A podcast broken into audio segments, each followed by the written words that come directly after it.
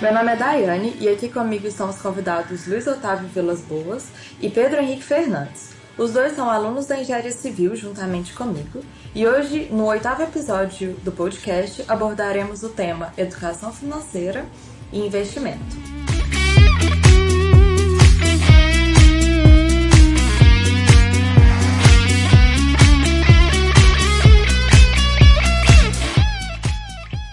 Sejam muito bem-vindos, Pedro e Luiz. Muito obrigada por ter aceitado o nosso convite.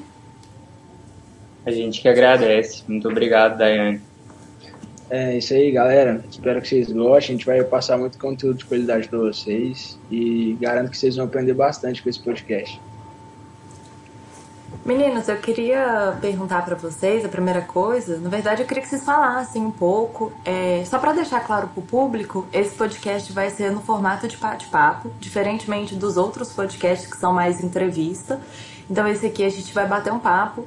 É, eu sou uma pessoa que não sou muito conhecida do mundo do investimento, mas atualmente tenho criado bastante interesse e hoje os meninos vão me dar algumas dicas de como a gente de como eu posso e como vocês, ouvintes, também podem começar a investir e como a gente pode fazer a nossa educação financeira, certo, meninos? Certo. Então, meu nome é. Eu sou Pedro Henrique Fernandes, né? E eu estou no oitavo período aí de engenharia civil.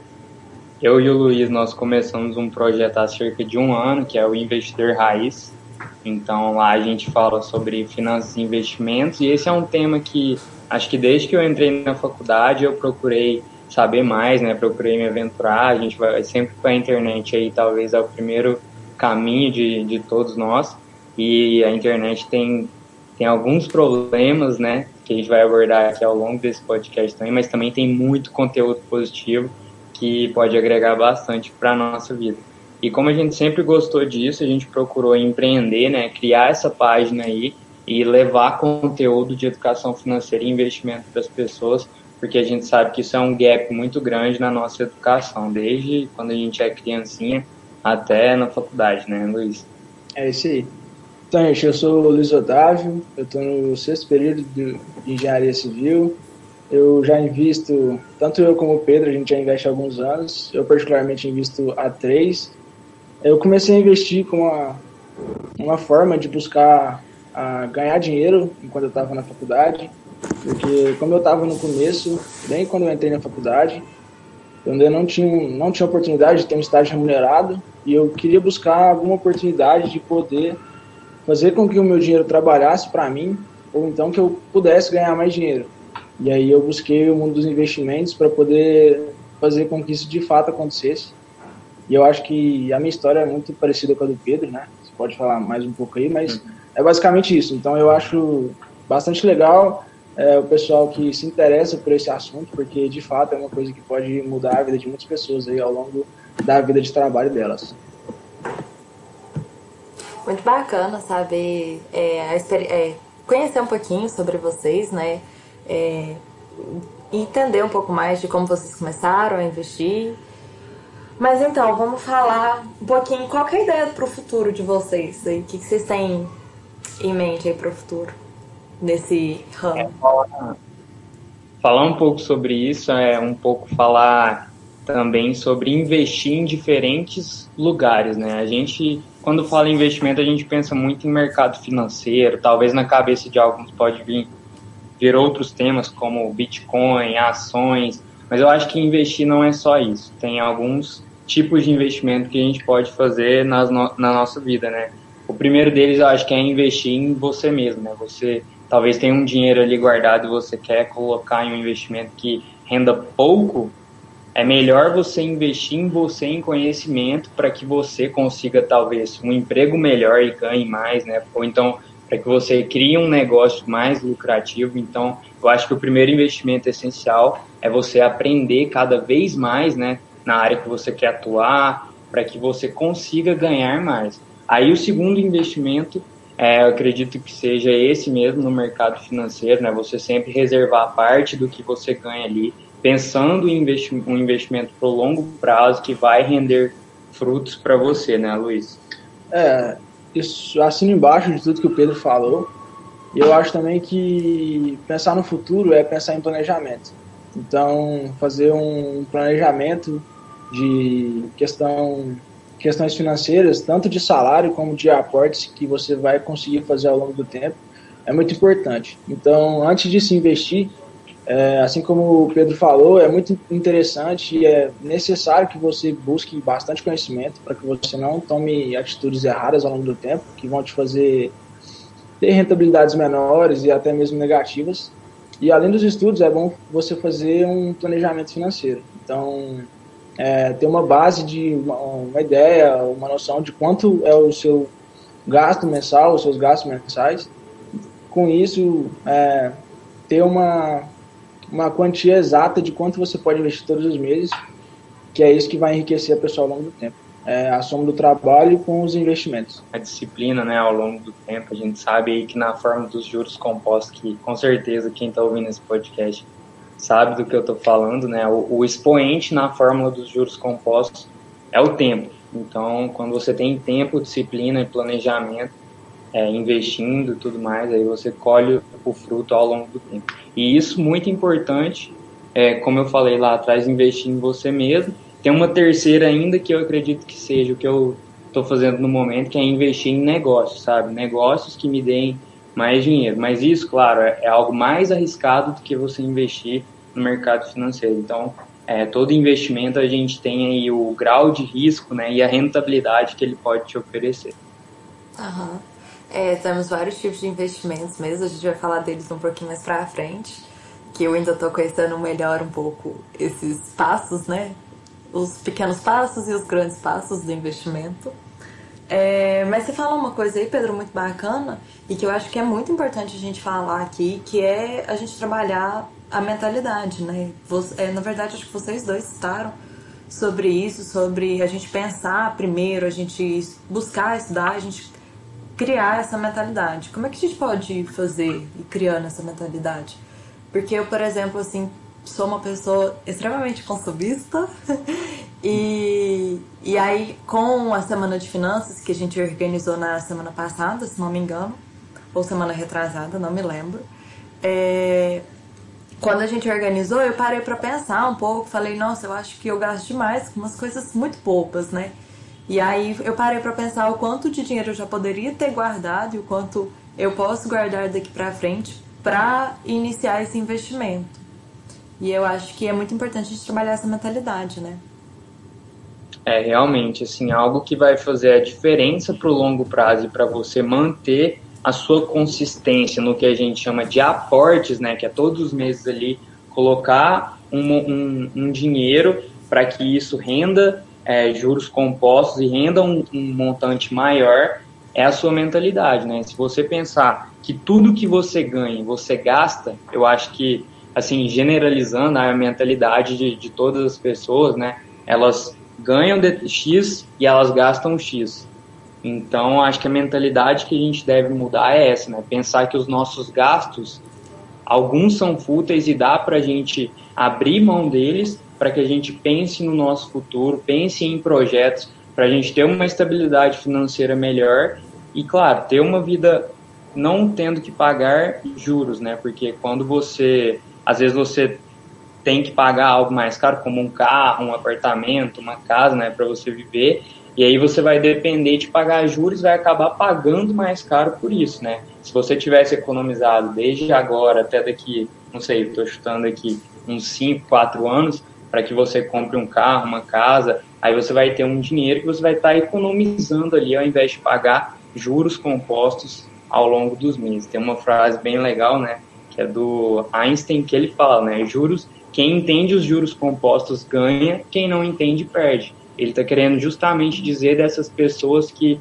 fazem tantos empréstimos e não planejam é, lá atrás, né, guardar para que você compre as coisas sem ter que pagar juros compostos por ela. Então, acho que essa questão da mentalidade de planejamento é muito importante desde já a gente entender que nem tudo que a gente ganha a gente deve gastar e nem todos os, alguns gastos fúteis que a gente tem a gente pode sim economizar. Essa, essa mentalidade é necessária quando a gente vai falar de investimento, porque a consistência é, no longo prazo é algo que vai trazer muita diferença para todo mundo que está investindo. Mas já quem investe tem uma mentalidade que é muito importante ter e que muita gente não tem, que é de não tomar atitudes na base da emoção. Por exemplo, quando a bolsa está caindo muito, muitas pessoas ficam com medo e vendem as suas ações. A gente vai explicar mais para frente o que é ações, mas já entrar nesse assunto.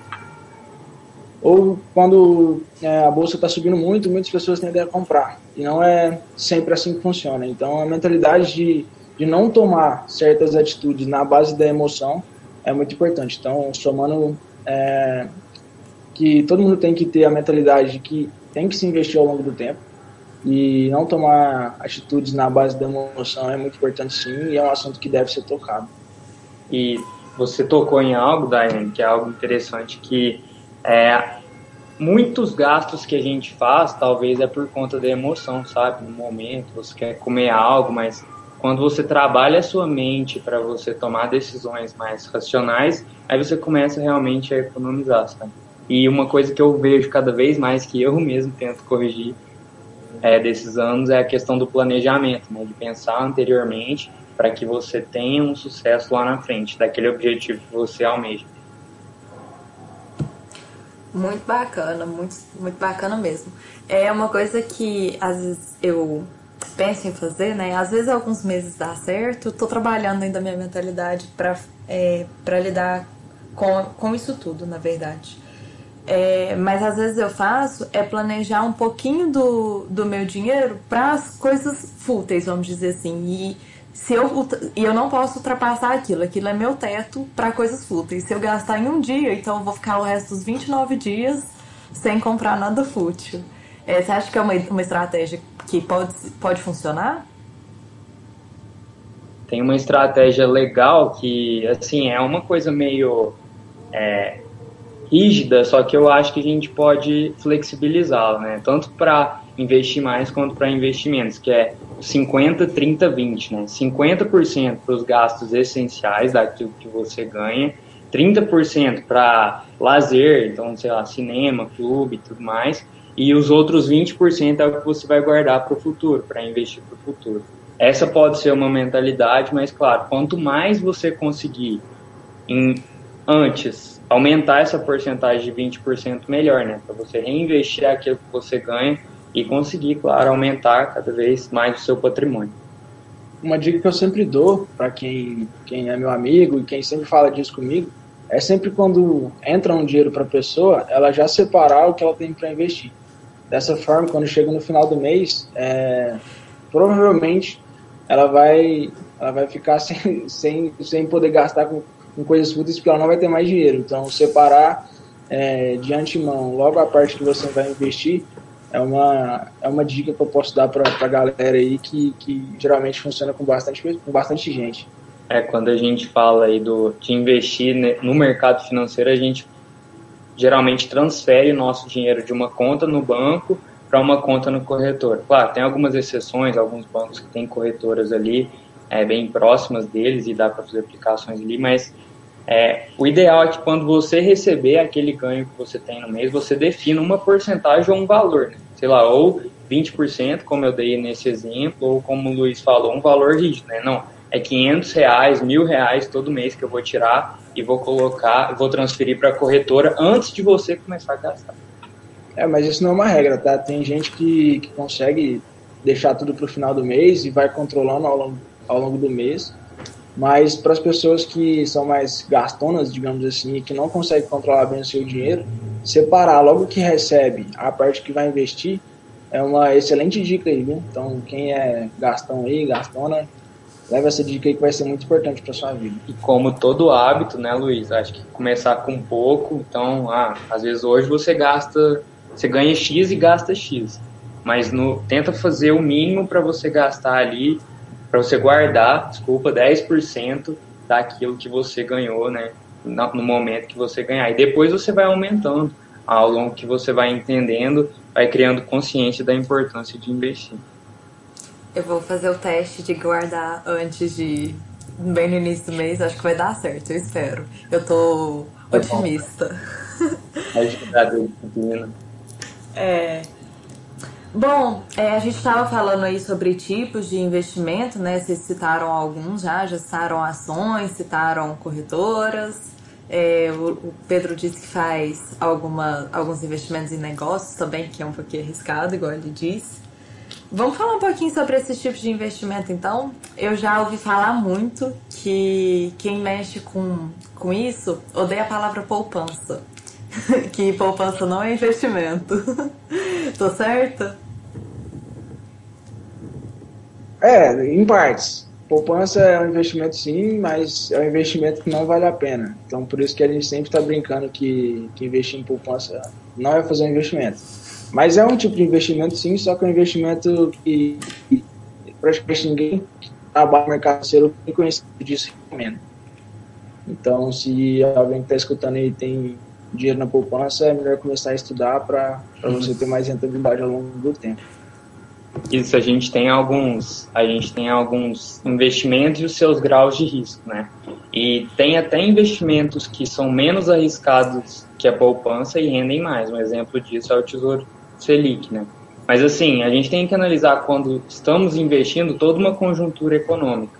Então, um, algum tempo atrás, né, onde onde se ouvia falar bastante isso que você falou, Daiane, é que a taxa Selic estava um pouco mais alta do que está hoje. A taxa Selic é a taxa, taxa básica de juros. É ela que define qual a porcentagem que a poupança vai te render. E o que, que acontecia? Antes, isso, isso, isso dava uma diferença grande da poupança para o investimento no Tesouro Selic. Hoje, como a taxa de juros está muito baixa, em, em torno de 2%, se eu não me engano, né, Luiz? Isso, isso mesmo. Luiz pode confirmar aí, mais atualizado. Como ela está em 2%, é, a poupança Selic quase que elas se equivalem. E o que, que isso gera de insight, de ideia para nós? Que com essa taxa Selic, taxa de juros de básica mais baixa, isso estimula a economia. Tá? Então, estimulando a economia, estimula o crescimento das empresas. Então, agora é um cenário que a gente vê aí uma tendência maior das pessoas que sempre tinham guardado ali seu dinheiro em títulos públicos, né? Um exemplo de título público é o Tesouro, o Tesouro Direto, o Tesouro Selic. Então essas pessoas estão tirando o dinheiro daqui e colocando isso em ações, né? Investindo em, em empresas aí, é, diversificando o seu capital e também buscando uma rentabilidade maior que eles não conseguem quando antes a taxa Selic era maior. É, é para quem, não, quem não sabe, a rentabilidade da poupança é calculada da seguinte forma. Quando a taxa Selic, como o Pedro falou, que é a taxa básica de juros do país, está acima de 8,5% ao ano, a poupança rende exatamente o que a taxa Selic vale. Então, por exemplo, se a taxa Selic estiver em 10%, a poupança vai render 10% ao ano. Caso a taxa Selic esteja abaixo de 8,5%, a poupança vai render 70% da taxa Selic. Então, tomando base, como hoje, no dia que a gente está gravando esse podcast, a Selic está em 2%, é, a poupança vai estar tá rendendo 1,4% ao ano, né? Então, para quem acha que a poupança é um bom investimento, fica, fica a dica aí, que o seu dinheiro está rendendo 1,4% ao ano. E pode, e pode não, no dia de hoje está perdendo para a inflação. Então, assim, quem acha que está investindo na poupança está fazendo um bom negócio, você está perdendo dinheiro para a inflação ao longo do tempo. E a inflação, como a gente sabe, é aquilo que o, o potencial que o seu dinheiro tem de comprar alguma coisa. Né? Eu lembro que eu, eu até brinco com as pessoas, antigamente você comprava um McLanche Feliz, na época que eu comprava um McLanche Feliz a 10 reais. Hoje deve ser mais de 30. Então é isso, seu dinheiro ao longo do tempo ele perde dinheiro por conta da inflação. Então, é, essa taxa aí Hoje ela está mais alta, a projeção dela para esse ano está mais alta do que a taxa Selic. E é o rendimento da poupança, né? Entendi. Nossa, eu tinha muito pouco conhecimento sobre isso. Mas quais são os outros tipos de, de investimento aí que a gente pode falar, que a gente pode fazer? Tem um que, assim, tem uma coisa que eu já vi o pessoal perguntar bastante é, em palestras sobre o, o, te, o tema, né, e tudo mais, que é sobre, por exemplo, os novos bancos digitais, que eles rendem o dinheiro. E, e a propaganda do banco digital é que ele está escrito que ele rende mais do que a poupança. É, por exemplo, para a gente deixar o nosso dinheiro parado, entre aspas, né, no momento, num banco digital, compensa? É, depende do, do tipo de estratégia, do tipo de, de carteira de investimento que a pessoa tem.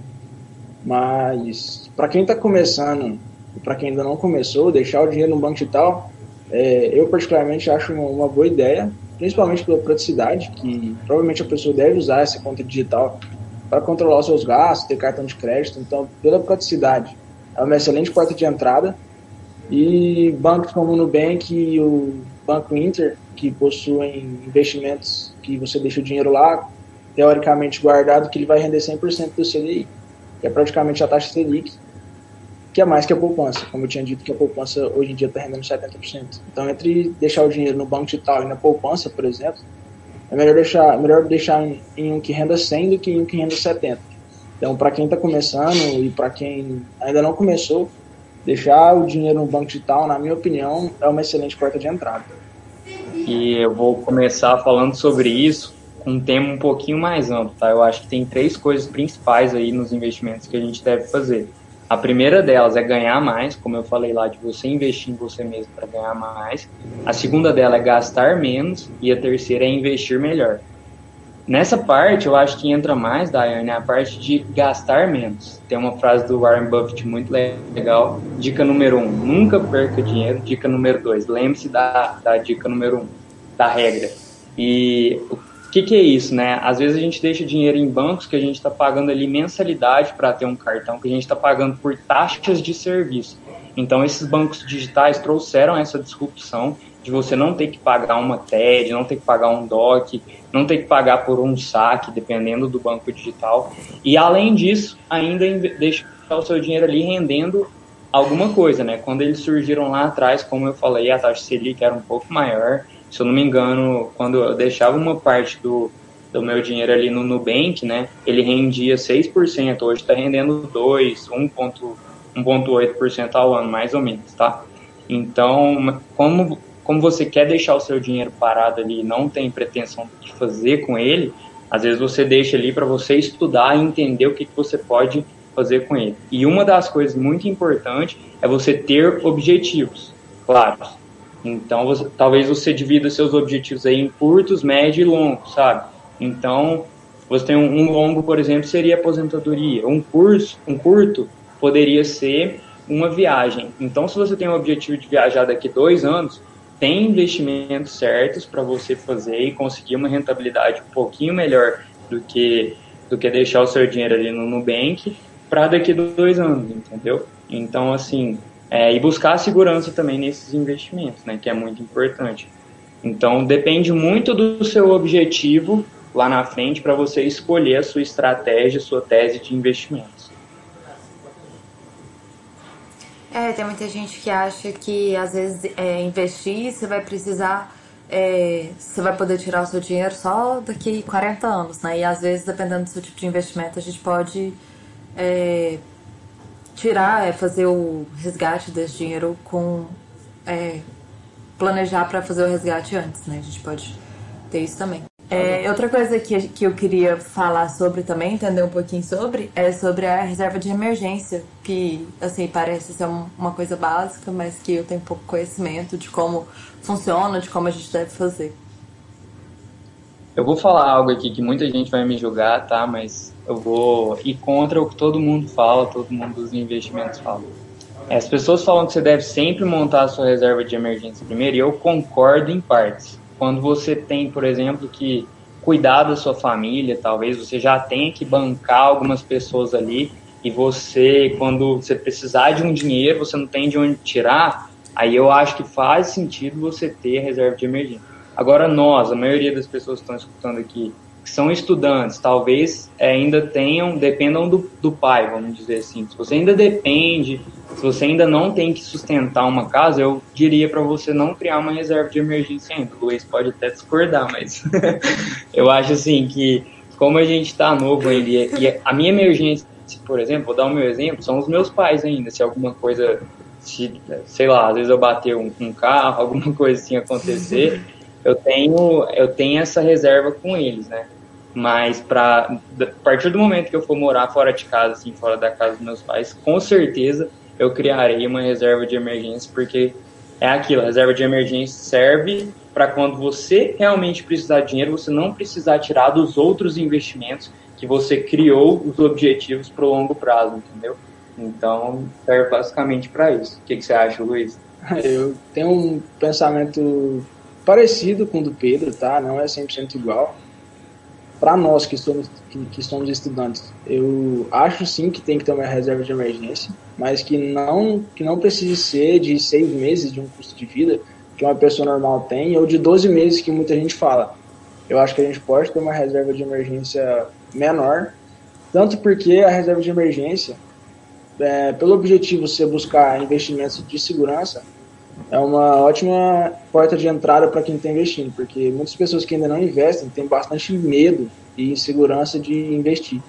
Então, investir em, em investimentos seguros é uma ótima porta de entrada. E quando a gente está falando de reserva de emergência, a gente está buscando investimentos que têm uma rentabilidade ok, não é o objetivo principal, mas sim uma, uma alta segurança e uma alta liquidez. Então eu acho que ter uma reserva de emergência é bom para quem está estudando, justamente para começar nos investimentos mais seguros e também para uma eventualidade. A gente nunca se sabe o que pode acontecer amanhã e ter um dinheiro guardado assim para uma reserva de emergência, como o próprio nome já diz, na minha opinião é importante.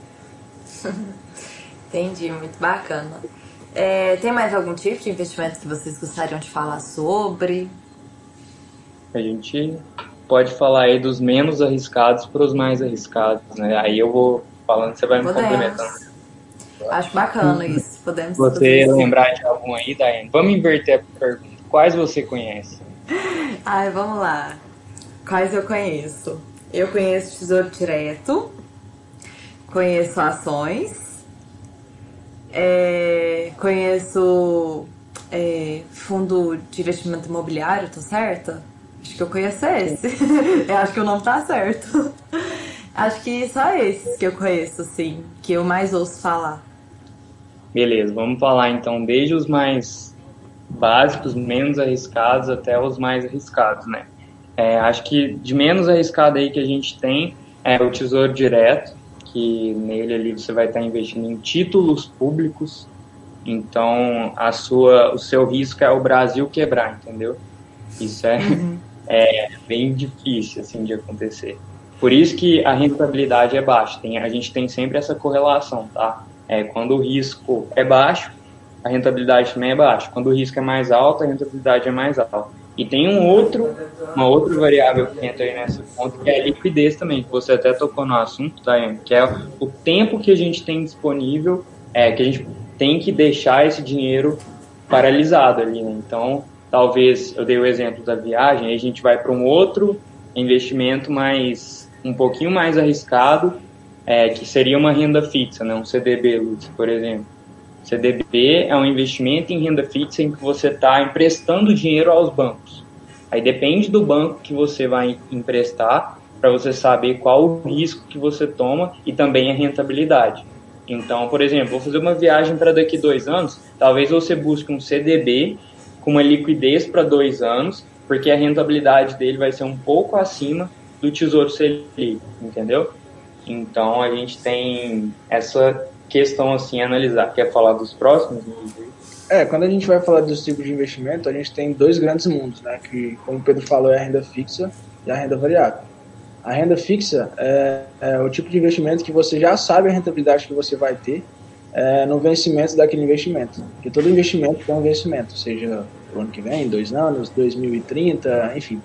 Então, quando a gente está falando de renda fixa, a gente está falando de investimentos que você já sabe a rentabilidade que você vai ter ao longo do tempo, e aí você consegue calcular o dinheiro que você vai ter no vencimento daquele investimento. Como o Pedro falou, é, um CDB é um tipo de investimento da renda fixa. Então, quando você, é, quando você vai investir em um CDB, você já sabe o valor que você vai ter de rentabilidade, o valor total, é, quando chegar naquele vencimento. Então, no exemplo da viagem, quando você for investir em um CDB para dois anos, você sabe o dinheiro que você tem que colocar para chegar naquele objetivo que você vai ter, é, que você deseja daqui dois anos. Quando a gente vai para o mundo da renda variável, é totalmente o oposto da renda fixa. Você não sabe a rentabilidade que você vai ter é, durante o seu investimento. Então pode ser que ele suba 10% em um ano e no próximo ano ele caia 15% e você fica com 5% negativo. Então essa é a principal diferença, é o principal do, é os, os principais mundos, né? A renda fixa e a renda variável. Dentro da renda variável, a gente tem as ações que você citou, é, a gente tem os fundos imobiliários, enfim, é, são os dois mais famosos, né? Ações e fundos imobiliários. É, vamos falar dos dois, porque depois tem outro mundo que são os derivativos, que é. a, a, gente nem investe por entender que é um investimento bem arriscado, assim. É, então a gente busca diversificar os investimentos em ações e fundos imobiliários. Depois, ao final, a gente vai deixar um material bem legal para vocês entenderem como que funciona, né? Renda fixa, é, e dentro a gente tem pós-fixado e pré-fixado, são muitos termos assim, só que só para vocês entenderem, são dois mundos, igual o Luiz falou, renda fixa menos arriscado, renda variável mais arriscado, como o nome diz, ela varia todos os dias, né, Luiz? É. Dentro da renda variável, vamos entrar nela um pouco agora, a gente tem as ações, que eu acho que a grande maioria das pessoas que tem interesse sobre investimento conhece que basicamente é você se tornar sócio de uma empresa. Então, quando você vai investir em uma ação do Banco Itaú, por exemplo, você vai se tornar sócio do Banco Itaú. Nos fundos imobiliários, quando você vai comprar é, uma cota de um fundo imobiliário, você está comprando um. Bem didaticamente falando, você está comprando um pedaço de um imóvel. Então, essa é a principal diferença é, por exemplo, entre comprar um fundo imobiliário e comprar um imóvel direto. Quando você vai comprar um imóvel, você tem que investir, sei lá, 300 mil reais. Quando você vai investir em um fundo imobiliário, você pode comprar uma cota de um fundo imobiliário por 10 reais, por 100 reais, por 300 reais. Então, o valor da cota é bem mais baixo. E mais a, principal diferença é, você vai estar comprando um pedaço de um imóvel e o outro você vai estar comprando um imóvel completo, digamos assim, né? É, são alguns fundos imobiliários têm vários imóveis, né? E você vai estar comprando uma cota dele e por lei eles têm que dividir 95% né, dos aluguéis com os seus cotistas. Então é um investimento bem interessante. É, quando a gente está falando aqui de engenharia civil, né, e tudo mais, os nossos pais também, é, eu acho que muitos aí falam que comprar uma casa é um investimento. Pode ser que seja, mas a gente tem uma outra modalidade bem interessante que são os fundos imobiliários, em que, como eu falei, você compra uma cota e recebe todos os meses é, daquela cota, né? Aí vai variar bastante o que a gente chama de os dividendos dessas, desse fundo imobiliário que você está comprando, né? Desse conjunto de imóveis que você está comprando. Você compra através de uma cota e essa cota pode render, rende dividendos para você todos os meses. Um exemplo, vou dar um exemplo para simplificar, tá? A gente vai comprar uma cota aqui de um fundo é, a 100 reais e ele paga 5% de dividendos no ano. Ou seja, todo ano, se eu tiver essa cota de 100 reais, ela vai me render 5% de dividendos. Mas isso pode variar, porque a gente está dentro da renda variável, tá? Então, essa cota de 100 reais, tá entendendo, Daiane? essa cota de 100 reais, ela pode variar o preço dela de acordo com o mercado. E também os dividendos podem aumentar se o fundo for bem gerido, é, conseguir diminuir a vacância, né? Porque ali a gente tem pessoas que, que estão nesses imóveis e pagam os aluguéis, então esses dividendos podem aumentar, mas também podem diminuir. E foi um exemplo até do que aconteceu com os shoppings agora na pandemia. Eles diminuíram os dividendos por conta da pandemia e do, das pessoas que estavam alugando aqueles imóveis, eles deixaram esses imóveis, né? E os shoppings tiveram que diminuir esses dividendos para conseguirem é, sobreviver. É, entrando nesse, nesse assunto de shopping, muitas pessoas são loucas para ir shopping, né? É, gosta de fazer compra, gosta de visitar a loja. Já pensou você ser dono de um shopping? Claro que você não vai ser dono do shopping inteiro, mas você vai ser dono de uma parcela do shopping. E você vai estar tá ali é, recebendo aluguel das lojas que pagam para o dono do shopping. Então, investir em fundo imobiliário é isso você comprar uma parcela de um imóvel que você não teria acesso comprando normal, como um shopping ou um prédio na Faria Lima, que é uma das avenidas mais importantes de São Paulo e tudo mais. Então a grande diferença é essa: ou você compra uma cota de um fundo imobiliário em um imóvel muito bom, como um shopping ou um prédio é, super importante em São Paulo, ou você pode comprar é, uma casa em algum bairro na sua cidade, que não é recomendado. É, a casa, assim, pode até ser um investimento. É, se você comprar ela e alugar, compra ela barata do que o preço de mercado dela e alugue por um preço acima do que é cobrado no mercado. Aí sim pode ser um investimento bom. Talvez você vai ter aí é, um aluguéis maiores do que os dividendos dos fundos imobiliários que você comprar, entendeu? E ainda pode contar com a valorização da casa, mas do mesma forma você pode contar com a valorização da cota daquele fundo imobiliário se você comprar, analisar bem e pensar nele que para o longo prazo ele pode ali se valorizar. É, como o Pedro falou, é muito importante analisar bem a situação, porque muitas pessoas acham que estão fazendo um bom negócio comprando um, um imóvel barato, mas tem sempre que lembrar que a liquidez é muito pequena. Então, a velocidade com que você transforma aquele patrimônio em dinheiro para você é muito pequena. Por exemplo, você vai vender um imóvel, você demora lá meses para conseguir vender no valor que você quer. É, quando você tem dinheiro em fundo imobiliário, basta você entrar no seu celular, desbloquear ele, entrar no aplicativo da corretora e fazer uma oferta de venda que você vai ter todo aquele dinheiro uma hora ali para você. Então, é muito importante analisar todos os fatores para que você não faça um investimento ruim, seja em imóvel ou comprando um fundo imobiliário. A liquidez, né, Luiz? A liquidez do, do fundo imobiliário é muito melhor do que a liquidez de uma casa que pode demorar talvez anos para ser vendida.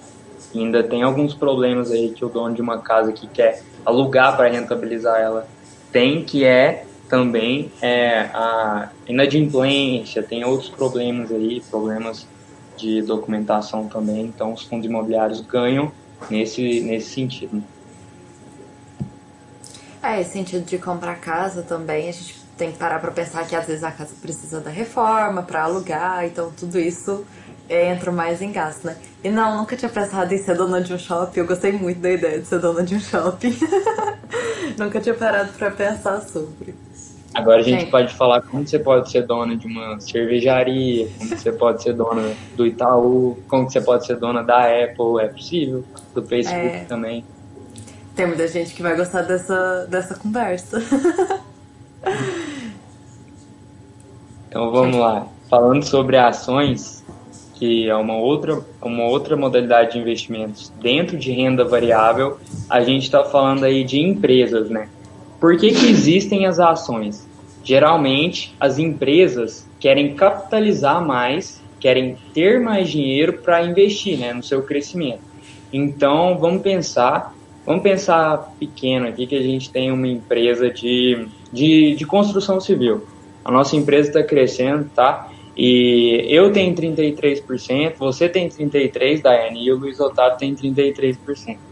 Fecha o 100% aí, vírgula 33 para todo mundo, para quem é chato aí com matemática.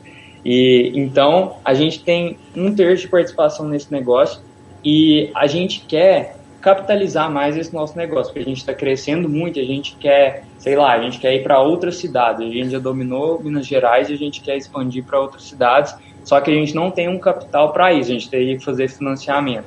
O que, que a gente fala? Nós três chegamos num acordo que a gente vai ou 50% dessa empresa, metade do que a gente tem, na Bolsa de Valores. A gente vai fazer o que a gente chama de IPO, que é uma oferta pública inicial de ações.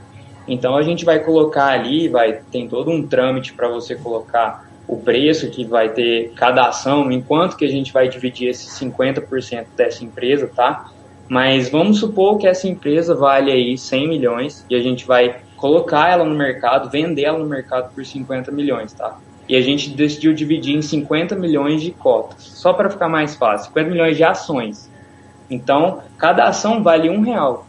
Então, eu lanço isso no mercado numa oferta pública inicial e também lanço os meus relatórios de ah, como que eu estive nos últimos anos, né? Como que foi meu faturamento, meu lucro, todo o que a gente chama aí de DRE. Né? Então, isso as pessoas vão olhar e vão falar: será que isso está valendo um real? Está valendo mais? E aí as pessoas vão comprar as 50% de participação na nossa empresa e esse dinheiro entra para a gente, para a gente reinvestir. Por isso que as empresas abrem capital, é, abrem capital na bolsa para captar mesmo investimentos, para gerar mais valor perante a sociedade também, que vão ver é, aquela empresa ali na bolsa e isso deixa mais transparência ainda, porque tem uma série de fatores que essa empresa tem que seguir para que ela continue ali na Bolsa de Valores, né, Luiz? Se quiser acrescentar, corrigir alguma coisa. Ah, é isso aí mesmo que você falou. É basicamente você se tornar sócio de uma empresa, tá? E aí você vai participar do lucro dessa empresa, que vai ser dividido entre as porcentagens de cada acionista, né? Então, quando uma empresa dá, dá lucro, é, a porcentagem que cada acionista tem daquela empresa é a porcentagem que é, devidamente ele vai ter sobre o lucro. Então, basicamente, investir em ação é você ser dono de um negócio que você não poderia ser caso você fosse abrir um negócio. Então, por exemplo, você vai abrir uma, uma cervejaria, como o Casca falou, como o Pedro falou, chama de Casca. é, então, você vai abrir uma cervejaria. Você pode ser dono de uma cervejaria ou você pode ser dono de um pedaço da Ambev, que é uma empresa super consolidada no mercado, que tem um excelente presidente, uma excelente gestão. Então, investir em, ação, em ações é basicamente isso, se tornar sócios de empresas grandes. Então, Daiane, como eu falei, né, que a gente dividiu a nossa empresa em ações de um real, aí isso fica disponível, né, pode ficar disponível no seu celular, no seu computador, numa plataforma que você vai acessar dentro das corretoras, né?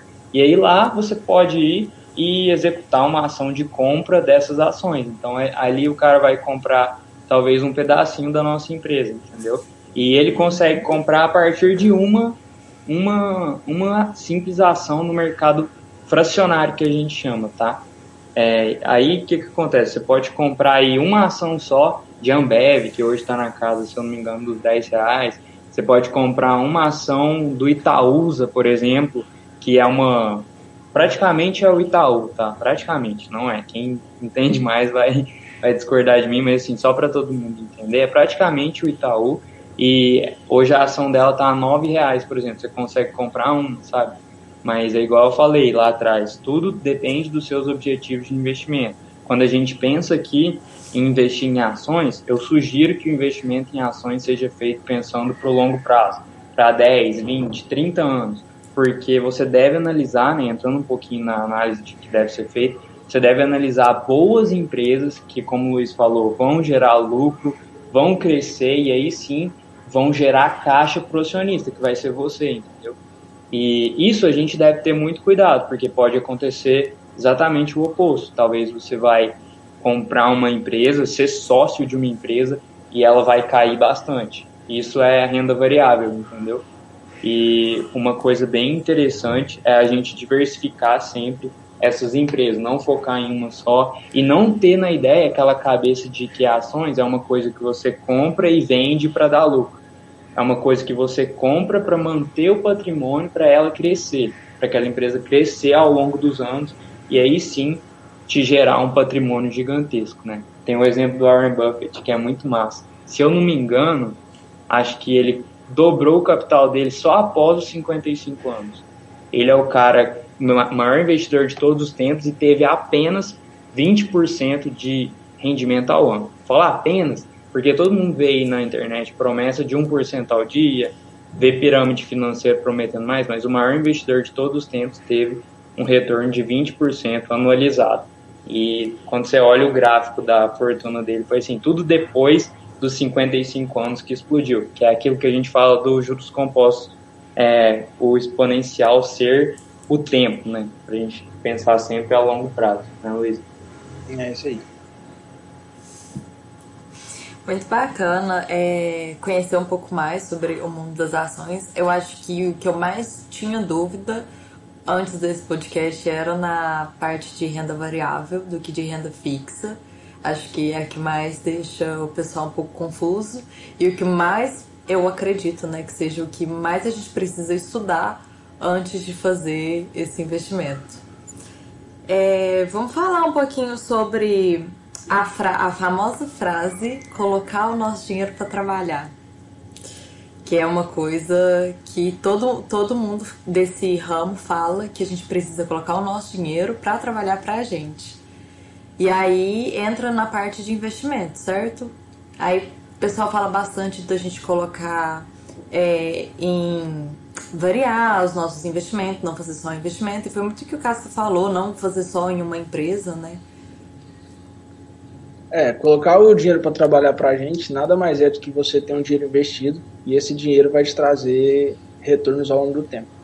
Então, dando um exemplo bem exagerado, que provavelmente é, é difícil de acontecer, mas é, você conseguir ter o seu custo de vida custeado pelos seus investimentos. Então, dando um exemplo, é, vamos supor que o custo de vida das pessoas, das pessoas em média seja 5 mil reais.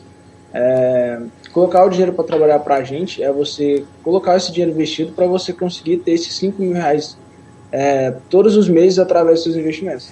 Então, dessa forma, você não vai estar trabalhando para conseguir dinheiro para custear, mas sim o dinheiro vai estar trabalhando para você, para ele te custear. Então, colocar o dinheiro para trabalhar é isso. Complementa aí. É, eu acho que tem algo bem bacana, tem um quadrante em um livro que acho que eu e o Luiz recomendamos aí para quem está iniciando, que é o Pai Rico, Pai Pobre, tá? Nele tem um quadrante que existem quatro tipos de pessoas. Uma é o autônomo, que ele trabalha por conta própria, né? E o trabalho dele necessita da presença dele, ou seja, a hora dele é aquilo que ele, que ele vende. O empregado, né? Que troca o tempo e o esforço dele por dinheiro. Aí a gente tem o empresário, que tem um sistema que trabalha para ele. O cara está investindo em uma empresa e aquela empresa está gerando lucros ali para ele. E a gente tem um outro quadrante que é o investidor, né? Que ele tem como o Luiz falou, um grande patrimônio investido, e esse patrimônio todos os meses ele rende ali, mesmo que seja pouco, mas se esse patrimônio for muito grande, esse pouco vai ser muito, pra, dependendo do seu padrão de vida. E aí você consegue retirar dali é, esse dinheiro, né, e, e assim conseguir pagar as suas despesas ou até viver com isso. Quando a gente fala das pessoas que vivem de renda, é basicamente isso. Vamos falar que você queira ter aí, vou, vou jogar aqui, sei lá, você tem 3 milhões investidos. Claro, você vai conseguir isso ao longo do tempo, trabalhando, cada vez ganhando mais. É, 3 milhões, uma taxa de 10% ao ano. Vamos falar que esse capital, com seus investimentos, ele está rendendo 10% ao ano. Isso dá 300 mil. 300 mil dividido por 12. Vai, Daiane. ah, 25, 25 mil por mês. Então, um cara que tem 3 milhões investidos é, e faz esse dinheiro render 10% ao ano, vamos supor que ele pode tirar ali e viver com 25, 25 mil reais por mês, entendeu? Claro, a gente tem que levar em conta tudo aquilo que a gente falou lá atrás. Se esse cara realmente vai conseguir essa taxa de investimento, que é uma taxa de investimento alta, assim, é, para os dias atuais, né, que a renda fixa não rentabiliza tão bem, você tem que arriscar mais o seu patrimônio. Então, isso vai depender muito aí de como você investe e de como esses investimentos estão retornando para você. E também da inflação, que a gente não pode esquecer, porque esses 25 mil reais amanhã não vão valer o mesmo tanto que eles valem hoje. Provavelmente eles vão valer menos. Entendeu, Daiane? Você quer viver de renda? Uai, eu quero. Entendi tudo. Como é que é, Luiz? Vai ter que começar a investir o quanto antes para isso. Não, pode deixar, vou começar hoje, depois dessa conversa, vou começar a investir já. Mas assim, eu só queria abrir os olhos também, Daiane, para que a gente, quando a gente às vezes quer empreender, quer ter o nosso próprio negócio, às vezes na área de engenharia civil a gente pensa, não, eu quero pegar o meu dinheiro ali, um dinheiro que eu juntei ao longo de estágio dos meus primeiros anos de engenharia civil e quero fazer minhas primeiras construções, entendeu? Isso é um investimento que o cara está fazendo empreendendo e depois ele pode vender e ter um retorno muito maior que isso. Muita gente fala isso, né? Ah, não, para que, que eu vou deixar meu dinheiro aqui, sendo, sei lá, eu posso comprar uma caneta por um real, vender ela por dois e ter 100% de retorno. Então, assim, isso é empreender, né? É mais arriscado? É. Você vai ter que fazer crescer esse negócio de caneta, até você ter que pagar imposto, até você ter que pagar funcionário, entendeu?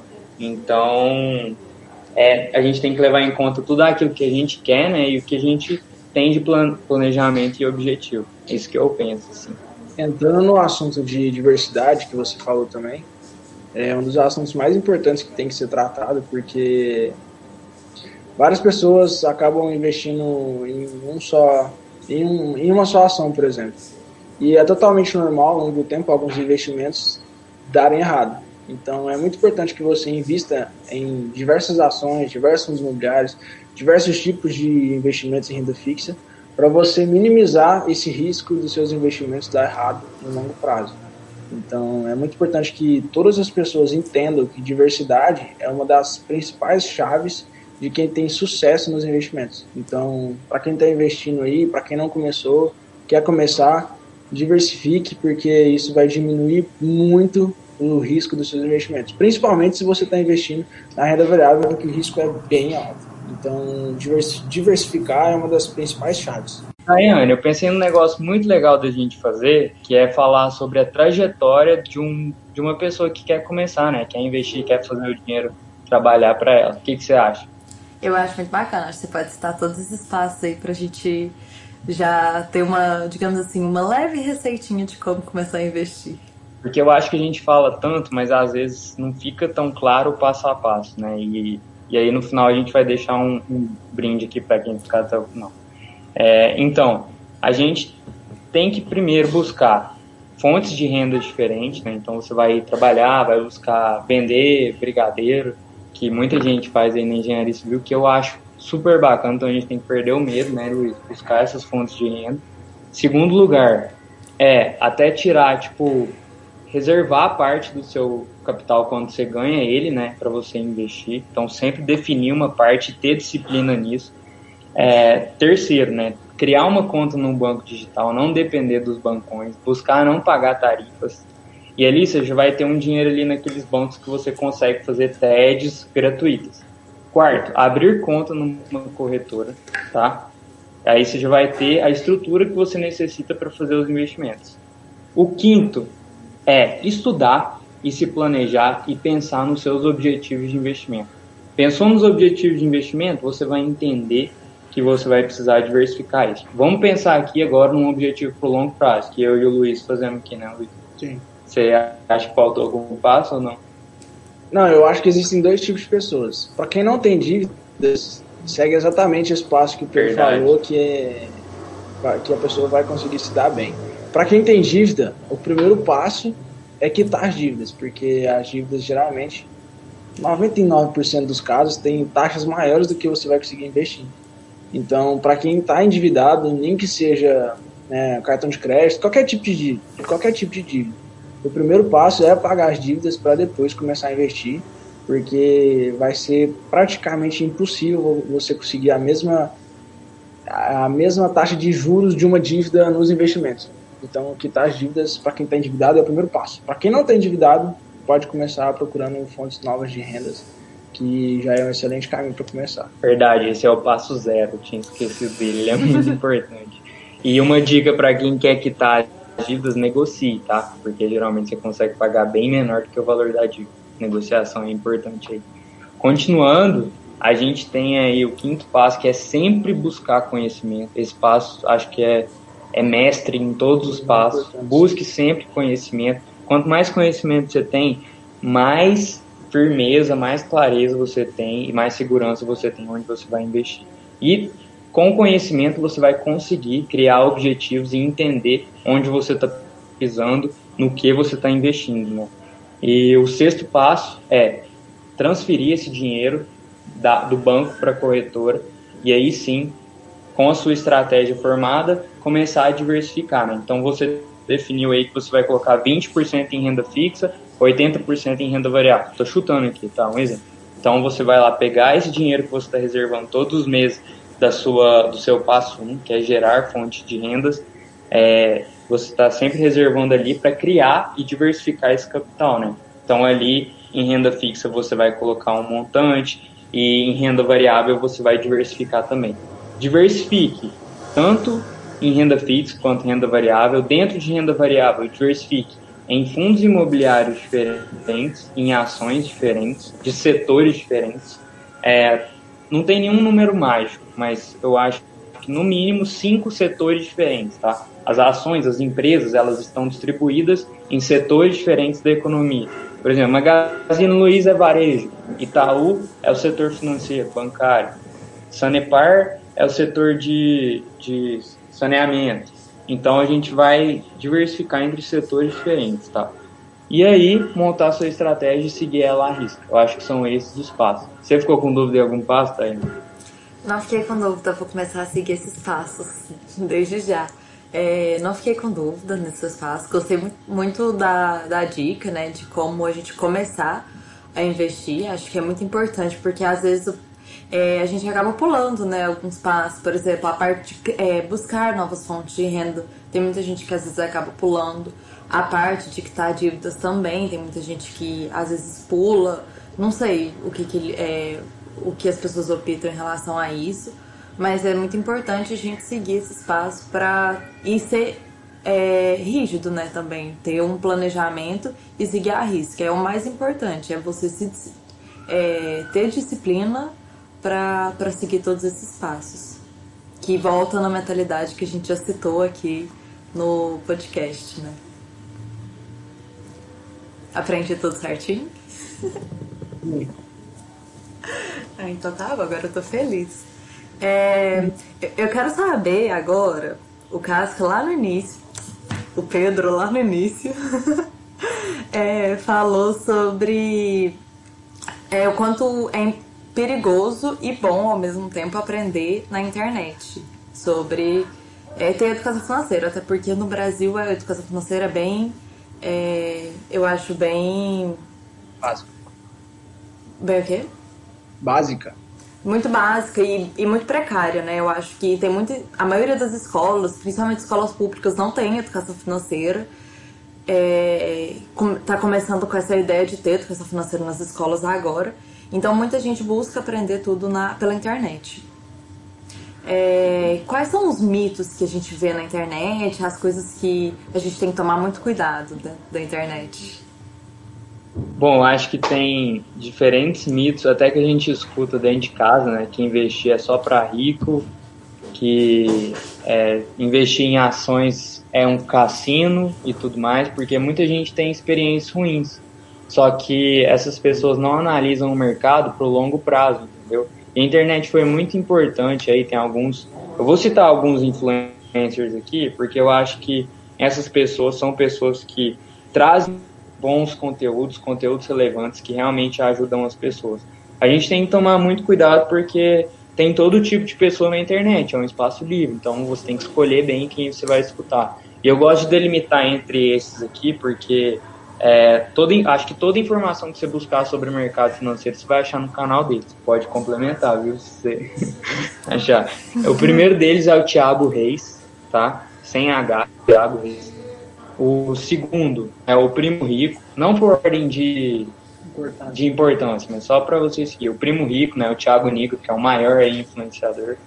O terceiro, eu gosto do Breno Perrucho, também do Jovens de Negócio, além de finanças e investimento, ele fala um pouco sobre negócio também. E ele é jovem como a gente, assim. E outro, deixa eu ver. Fábio Holder. Fábio Holder, para quem gosta de ações, eu acho que ele é o que mais traz um conteúdo aprofundado e bom em ações. Principalmente para quem tem curiosidade de como você pode investir nos Estados Unidos, por exemplo, comprar ações da Apple, do Google, do Facebook. É, o Fábio Ruger produz muito conteúdo, muito conteúdo sobre isso. Então, para quem tem curiosidade, dá uma, dá uma seguida nele lá que ele vai trazer muito conhecimento para vocês dessa parte.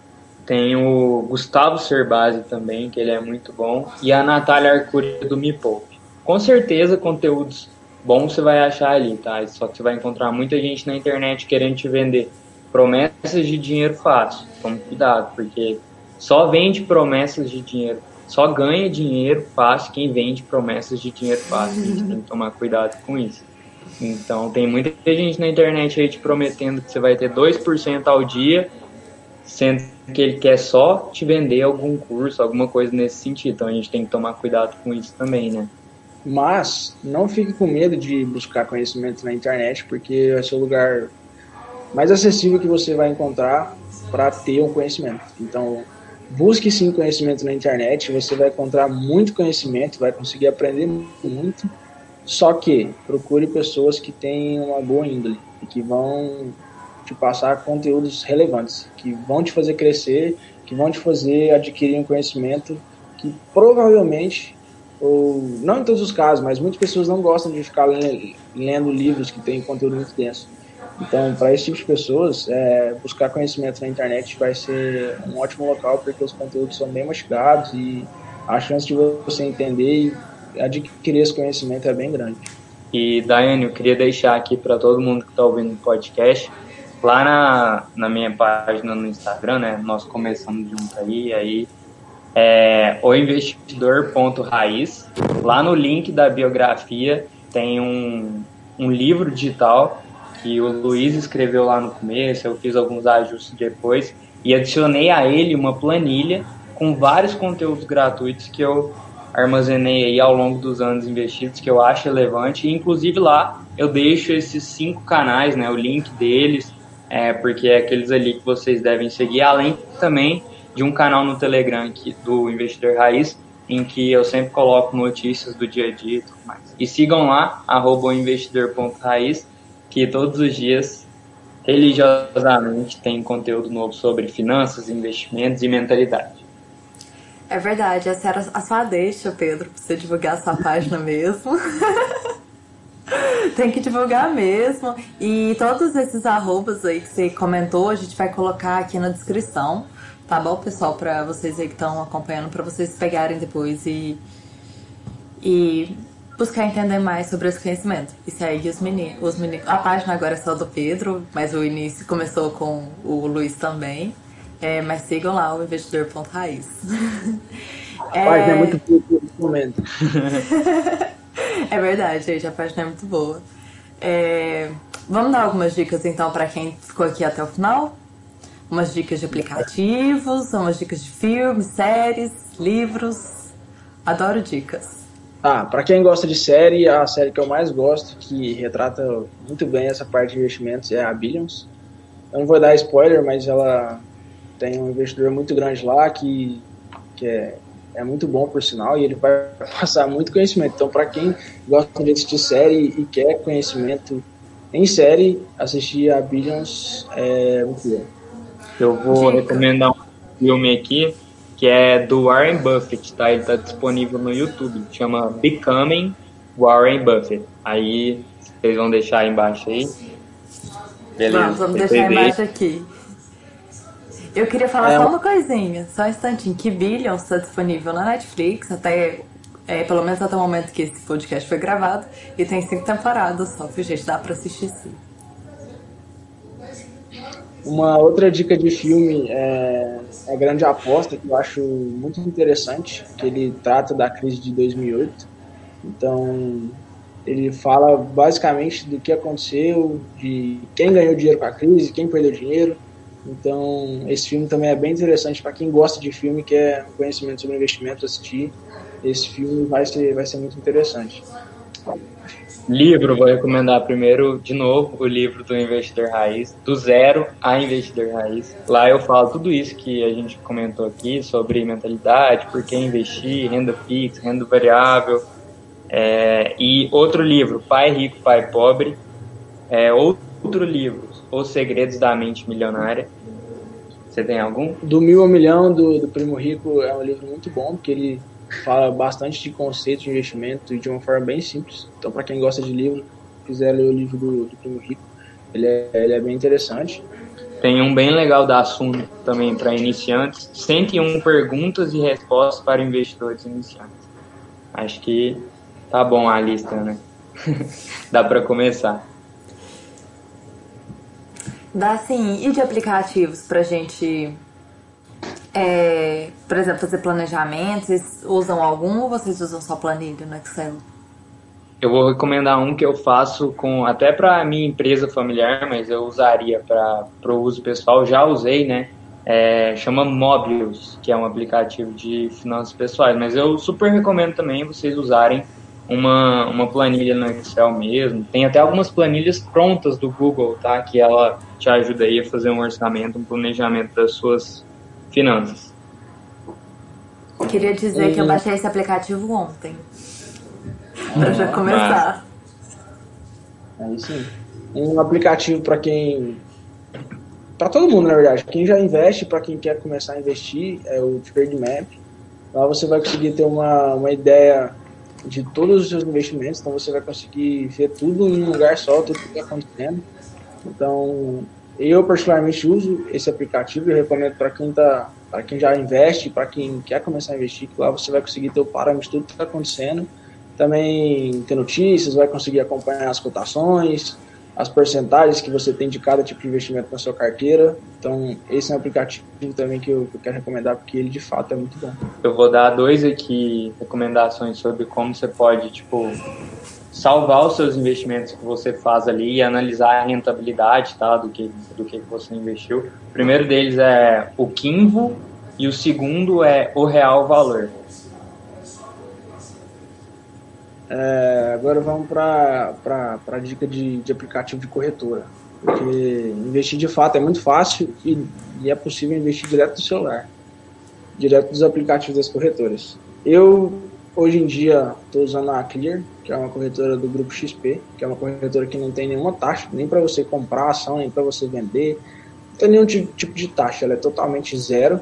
Então, atualmente, eu estou usando ela para investir e o aplicativo dela é grátis para todo mundo baixar aí no Apple Store, no celular Android. E abrir a conta. É. Então, baixar o aplicativo da Clear, abrir a conta é muito fácil. Então, a Clear é uma, é uma, uma corretora muito fácil para quem, quem quer começar a investir. Eu também uso a Clear, só que agora a Rico, que é uma outra corretora do Grupo XP também, está com as taxas zeradas aí para o investimento em ações e os outros tipos de investimento também, então acho que é uma pode ser um aplicativo interessante aí. Acho que é isso, né? Vou dar um, um pouquinho mais avançado, na verdade são dois, duas corretoras para você investir no exterior também. Você consegue comprar ações da Apple, é, consegue comprar ações do Facebook, Amazon, Google e várias outras empresas é, norte-americanas e até fora de lá, tá? através de alguns fundos. A gente não falou aqui, mas existem também fundos de investimento. Então, as duas corretoras são uma é a Avenue e a outra é a Fastfolio. Eu queria agradecer muito a presença de vocês, é, agradecer todas as dicas. Eu acho que para quem quer começar a investir, eu acho que, e para quem está começando a investir agora já, é, as dicas de vocês hoje, esse podcast é, foi muito enriquecedor. Eu agradeço demais a presença de vocês dois, agradeço por terem aceitado o, o nosso convite, né, o convite do PET. E é isso, pessoal. Muito obrigada por terem é, ouvido até aqui, nos acompanhado até aqui. E agora eu vou dar a palavra para os meninos. Bom, eu também quero agradecer o convite do pessoal do, do PET para estar participando desse, desse podcast. Eu acho que de fato vai ser muito enriquecedor para quem quer entrar nesse, nesse mundo e eu quero deixar uma última mensagem, que, como a gente falou mais cedo, o investimento não é só para quem tem muito dinheiro. É, é, de fato importante que você comece o quanto antes, pelo que a gente comentou sobre o tempo, que ele vai ser a variável mais importante. Então, independente se você tem muito ou se você tem pouco dinheiro, é, só comece, só vai para dentro, não deixe de estudar, que isso vai ser muito importante mas não fique só no campo dos estudos. Vai para a prática, comece com pouco se você tem pouco. Se você tem muito, comece com pouco também, porque não é fácil. E você pode fazer cagadas ao longo e pode errar, errar nos seus investimentos. Então, independente se você tem muito, se você tem pouco, se você tem é, já um conhecimento legal, se você tem pouco conhecimento ainda, comece, porque o quanto antes você começar, vai ser muito, muito gratificante lá na frente, tenho certeza disso. É, você não vai se arrepender. Eu nunca vi alguém falando, não, me arrependi de ter começado a investir. Então quer dizer que, que é bom, né, fazer isso, tomar essa decisão para as nossas vidas. Uma frase que eu queria deixar também é sempre o conhecimento rende sempre os melhores juros. É uma frase do Benjamin Franklin e eu concordo demais, acho que você deve sempre investir em conhecimento para você sempre ter segurança naquilo que você deve fazer. Mas não fique só no conhecimento, como o Luiz falou.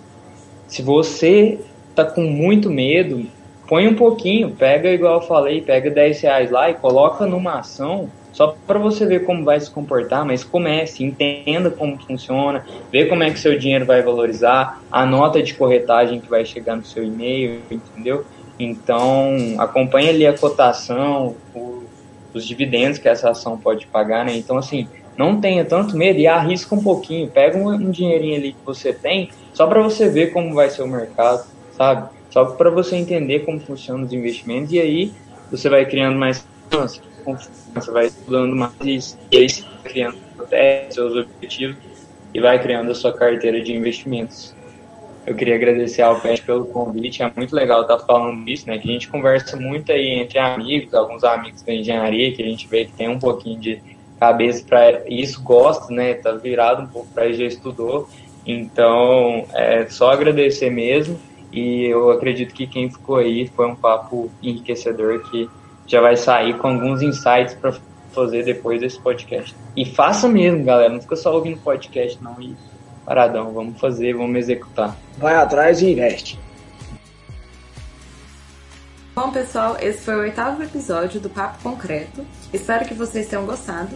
E lembrando que a cada 15 dias soltamos novos episódios. E semana que vem abordaremos algum tema da engenharia civil. Espero ver vocês por aqui. Até a próxima edição.